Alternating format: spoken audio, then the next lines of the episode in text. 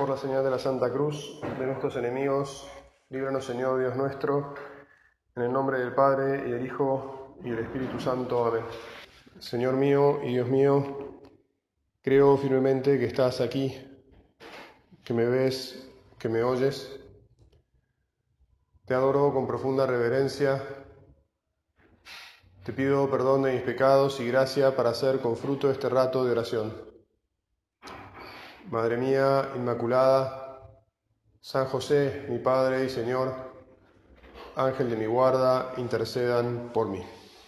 Bueno, ya que vinimos al oratorio, eh, vamos a hacer esto como un rato de oración, en la presencia de Jesús que está en el sagrario, y entonces vamos a pedirle que nos ayude a rezar con los pies en la tierra y con la cabeza en el cielo, que es como procuramos vivir, o deberíamos procurar vivir si estamos como nosotros en el medio del mundo, ¿verdad? No, no podemos desprendernos de las realidades en las que estamos metidos. Jesús, mejor dicho, Dios se encarnó en Cristo y Él es el Dios hombre. Nos llama a ser como Él, a ser humanos como Él es humano y a procurar ser divinos, meternos en su divinidad como Él que sigue siendo Dios. Naturalmente nunca llegaremos a ser Dios, pero sí tenemos que ser divinos y Él nos diviniza. Nos diviniza fundamentalmente cuando viene a nosotros en la comunión, pero ha hecho que todos los los actos humanos sean divinos, porque Él es Dios y Él es hombre, y entonces nuestro más grande desafío es ese, eh, ser, ser como Dios siendo hombres a través de su gracia, de su don que Él nos da permanentemente. En otras palabras, la vida del hombre es la vida de Dios, y la vida del hombre y la vida de Dios son un enorme misterio. Todo misterio es, oscuro, por eso es misterio, y al mismo tiempo todo misterio está lleno de luz. Cuando uno se atreve a meterse en el misterio, cuando se atreve a meterse en esa aparente oscuridad del misterio, lo que resulta es que se encuentra con una luz distinta, con una luz que alumbra las cosas de una manera diferente, con una luz que hace que todo cambie, por eso es que frente al misterio, lo que le pedimos a Jesús que nos ayude a hacer, se lo pedimos a través de nuestra Madre Santísima, es que nos ayude a confiar. A pesar de todo, a pesar del pecado, es decir, a pesar de nuestra miseria, la verdad, es que el pecado es la desconfianza. Entonces, a pesar de nuestra desconfianza, Madre Santa, danos confianza en tu Hijo, ayúdanos a confiar. Jesús, te pedimos que confiemos, te pedimos que confiemos. Tenemos que confiar además porque vivimos en un mundo bastante complicado. En concreto, además, este año va a ser recordado como un año del shock, ¿verdad? O sea, para todos ha sido nuevo una pandemia de dimensiones mundiales. Ha habido pandemias en el mundo, pero una pandemia como esta en un mundo globalizado realmente nunca la habíamos experimentado, ¿verdad? Y no solo es un problema de pandemia, digamos, así circunscripto a, la salud, sino que la verdad es que cuando uno mira un poquito más de cerca al mundo se da cuenta que estamos en una situación de un mundo bastante confundido, un mundo sin norte, un mundo que ha perdido a Dios, Vivimos en un mundo que desde las categorías cristianas podemos decir está neopaganizado. O sea, se ha vuelto nuevamente pagano. Ha perdido al verdadero Dios. Esto no quiere decir que no haya dioses en absoluto, hay muchos dioses.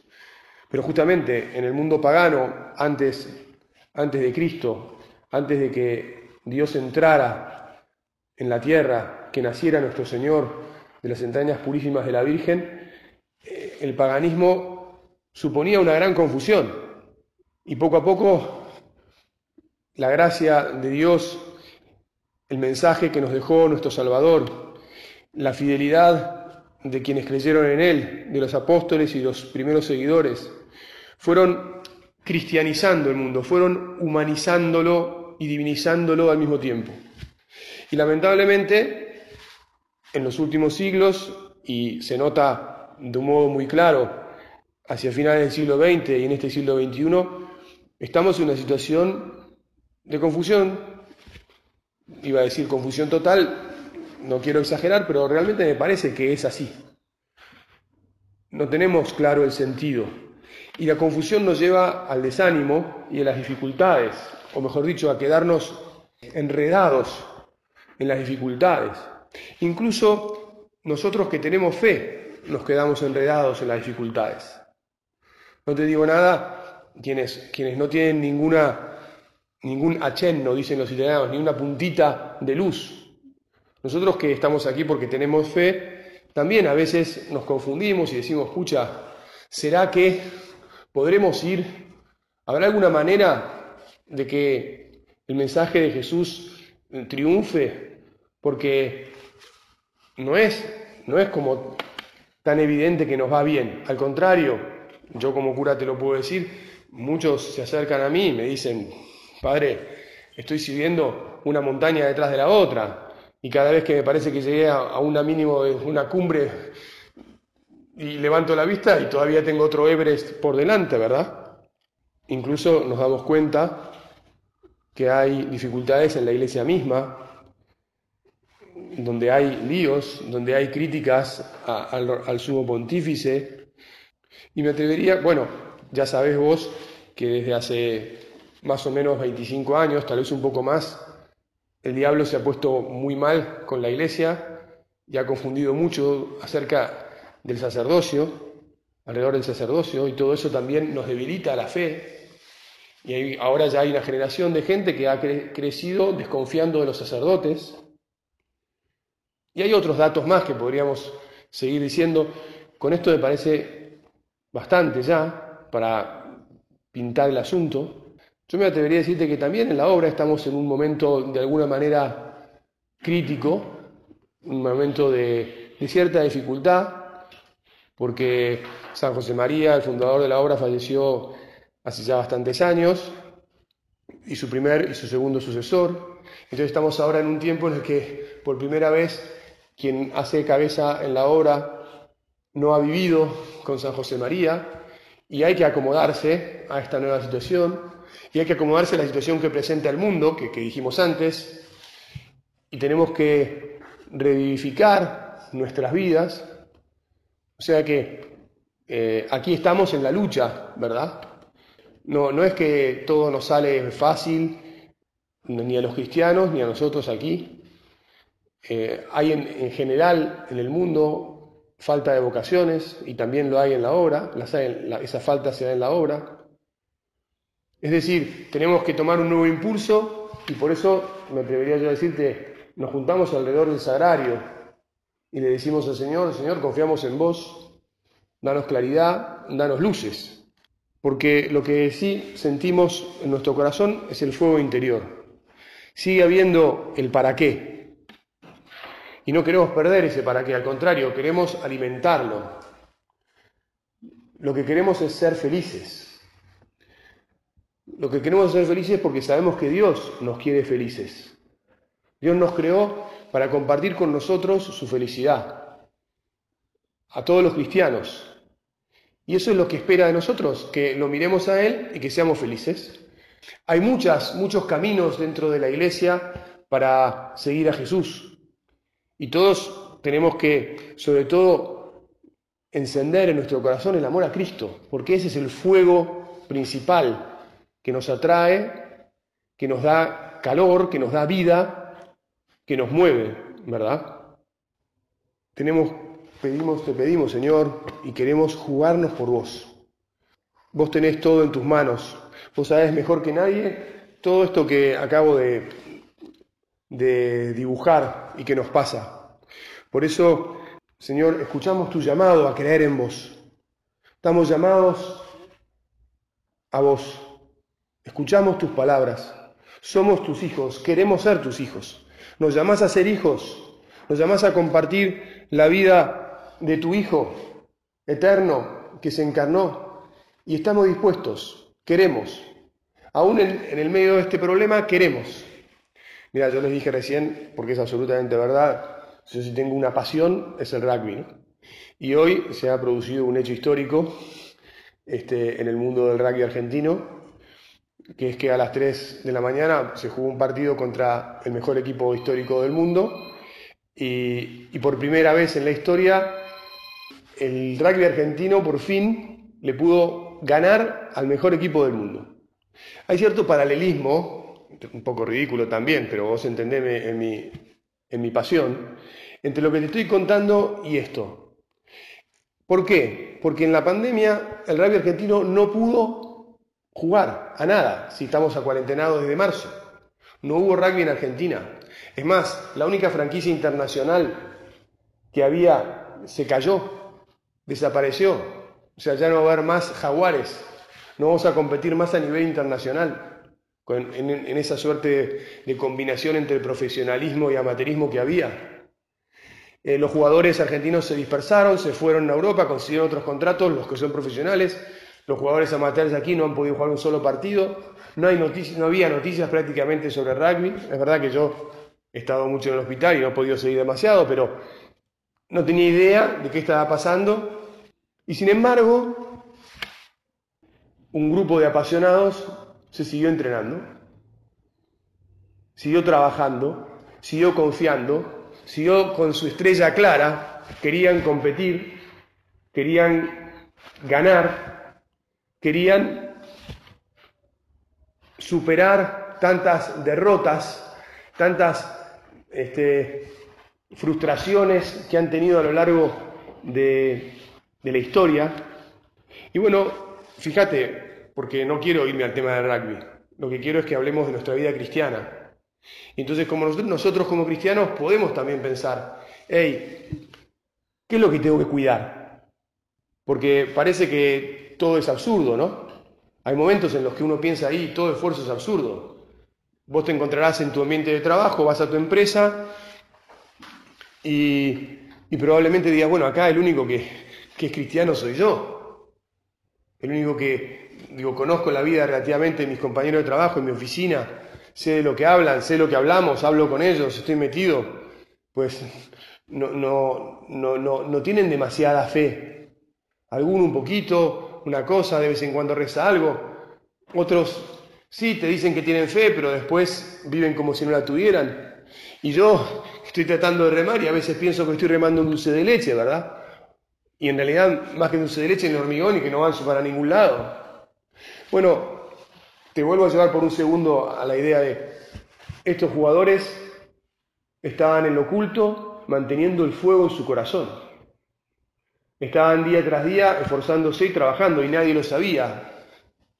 Mientras que sus rivales son países libres de COVID y estaban desde varios, hace varios meses compitiendo entre ellos al máximo nivel e internacionalmente entre los dos países y tenían un ritmo y un feroz, ¿no te parece que hay cierto paralelismo y a veces nosotros como cristianos podemos sentirnos, y sí, mirá, este, el demonio y sus huestes y el mal está bailando por ahí y le sale todo bien y, yo abro la boca y, y tengo que cuidarme y si no me quiero ir con un bollo en la cabeza, ¿verdad?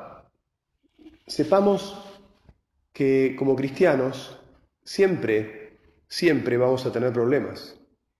Porque el triunfo de Cristo es un triunfo diferente. Como decíamos hace un momento, Dios vino a la tierra, se hizo hombre y donde lo vemos es clavado en una cruz. El signo del cristiano es el signo de un fracasado en la cruz. No, padre, espere, usted sabe muy bien que Jesús resucitó. Sí, sí, ya sé. Es verdad, Jesús resucitó, pero hay que tener fe para creer que resucitó. Por eso te decía, vamos a reanimar nuestra fe. Vamos a volver a poner los ojos en Jesús y en la cruz y decir, Señor, sé que resucitaste. Vamos a alimentar el fuego de querer ganar con Cristo. Así como estos jugadores siguieron entrenando a pesar de todo, a pesar de la soledad, cada uno en su casa, haciendo los, los ejercicios que le mandaron, reuniéndose por Zoom para mantener el espíritu de equipo, nosotros vamos a decirte, Señor, peleando para que tu mensaje de vida se difunda por todo el mundo, encendeme el corazón. Eso es lo que quiero. Haceme acordar todos los días que soy tu hijo. Haceme acordar los días, todos los días que, que estoy llamado a ser feliz y a vencer con vos, pasando por la cruz. Siempre va a haber quien nos tire piedras desde fuera, porque a nuestro Señor se la tiraron. Siempre va a haber quien incluso desde dentro se confunda y tengamos que tratar de aclarar las cosas, de levantarlo, de sostenerlo. Nos va a pasar a cada uno de nosotros que a veces nos confundamos y caigamos en la miseria, en, la tibieza, incluso en el pecado. Bueno, la tibieza ya es un pecado, porque es dura la batalla. Y probablemente en, la preparación que han tenido para el partido de hoy, los, los Pumas se han desanimado. Y han dicho, nadie sabe todo esto, ¿para qué voy a seguir todos los días rompiéndome el alma si no puedo jugar ni un solo partido? Voy a ir a jugar el primer partido que voy a jugar lo voy a terminar jugando contra el mejor equipo del mundo. Te voy a ser sincero, anoche en la mesa, uno de acá de casa me dijo, che, juegan los Pumas a las 3 de la mañana. Y yo le dije, sí, sí, pueden darse por contentos si pierden por menos de 50 puntos. La realidad es esa. Como cristianos estamos subiendo una montaña difícil todos los días de nuestra vida. Pero si confiamos en Dios, si recordamos su llamado, te insisto, el ritornelo de esta meditación es, estamos llamados por Él a ser sus hijos y sus hijos felices, a participar de la fiesta del cielo. Aquí tendremos que pasar por tribulaciones, pero confiad, Cristo ha vencido a todas las tribulaciones. Confíen, confiemos. Si nos quieren matar, si nos quieren desollar, si se quieren burlar de nosotros, háganlo, no hay problema. ¿Por qué? Porque sabemos que Dios está de nuestra parte y si Dios está de nuestra parte, ¿qué va a estar contra nosotros al final? Porque al final venceremos y esa será, ese será un triunfo para la eternidad. El triunfo del cristiano es el triunfo del último día, es el triunfo en el que el Señor nos dice, bueno, y ahora hijo mío, venís conmigo, te llevo conmigo al cielo, a la habitación que tengo preparada que preparé para ti, nos dice Jesús. Y allí será el amor de Dios y su ternura y su alegría y su música y su baile y su fiesta para siempre, para siempre. Por eso te insisto, Jesús, Madre Santa, que no se apague nunca la luz y que si algún momento se está apagando, que dejemos que el que está al lado nos la vuelva a encender. Aumentanos la fe, la esperanza y el amor le decía San José María, aumentame la fe, la esperanza y el amor cada día cuando elevaba la hostia santa después de la consagración. Y si vos vas a misa, cuando vayas a misa podés tal vez decirle algo parecido o lo mismo. Y no solo en ese momento, sino cuando sientas algún desánimo en tu corazón, Señor, aumentame la fe, la esperanza, el amor. El otro día una persona que tiene anteojos me decía, estoy tratando de que cada vez que me pongo los anteojos y me los saco, de decirle, que yo vea con tus ojos, Señor, que yo vea con tus ojos, Cristo mío, Jesús de mi alma. Qué bueno es que tengamos esta unión con Cristo. Qué lindo es vivir sabiéndonos amados por Él, completamente transformados cada día por su amor, aunque nos cueste, dejándonos llevar, sabiendo que los fracasos siempre serán fracasos aparentes, porque lo que importa es levantarse una, y otra vez. Lo que importa es no quedarse derrotado. Lo que importa es volverse a encontrar con su mirada amorosa, con el cariño de la Virgen que nos consuela, que enjuga nuestras lágrimas y que nos dice, ya está, si ya sabíamos todo esto, hijo mío, que te iban a pegar incluso aquellos de los que menos esperabas un golpe, a veces incluso los tuyos propios, Incluso a veces, te insisto, la confusión es la interna. Varios de ustedes, y a mí me acaban de dar una alegría, mencionaron qué, es lo que los había atraído a, la obra. Y, lo que los atrajo a la obra sigue ahí vivo, pero yo les digo en serio que eso, ese, ese cariño que alguno mencionó, la amistad, el amor a la libertad que mencionó otro, todo eso tenemos que reedificarlo mucho más. Hace falta que lo renovemos, que lo rejuvenezcamos. A veces, por lo que sea, perdemos fuerza. La fuerza, a mí me gusta llamarle de los intangibles. La fuerza que movía a los que siguieron a San José María al principio, que no había nada y lo que había era la confianza en lo que San José María decía, el mensaje que Dios le había puesto y, la fe con la que él lo transmitía. Y eso es lo que, lo que realmente importa que haya este ámbito, otro dijo, no, bueno, este lugar que me encontré, bueno, este lugar, este lugar importa poco en realidad. La universidad, el hospital, el IAE, todas cosas que mencionaron recién, importan poco. Lo que importa es el fuego del alma, lo que importa es el amor a Cristo, lo que importa es el deseo de entregarnos a los demás, de ser amigos, de respetar la libertad de todos, de ayudarnos a caminar por este camino de la vida que no es tan sencillo caminar hacia Cristo, y de llevar la luz de Cristo a los corazones de los que estén al lado nuestro en donde sea. No en este ambiente, sino en el ambiente donde cada uno esté, jugándosela. Eso es lo que importa.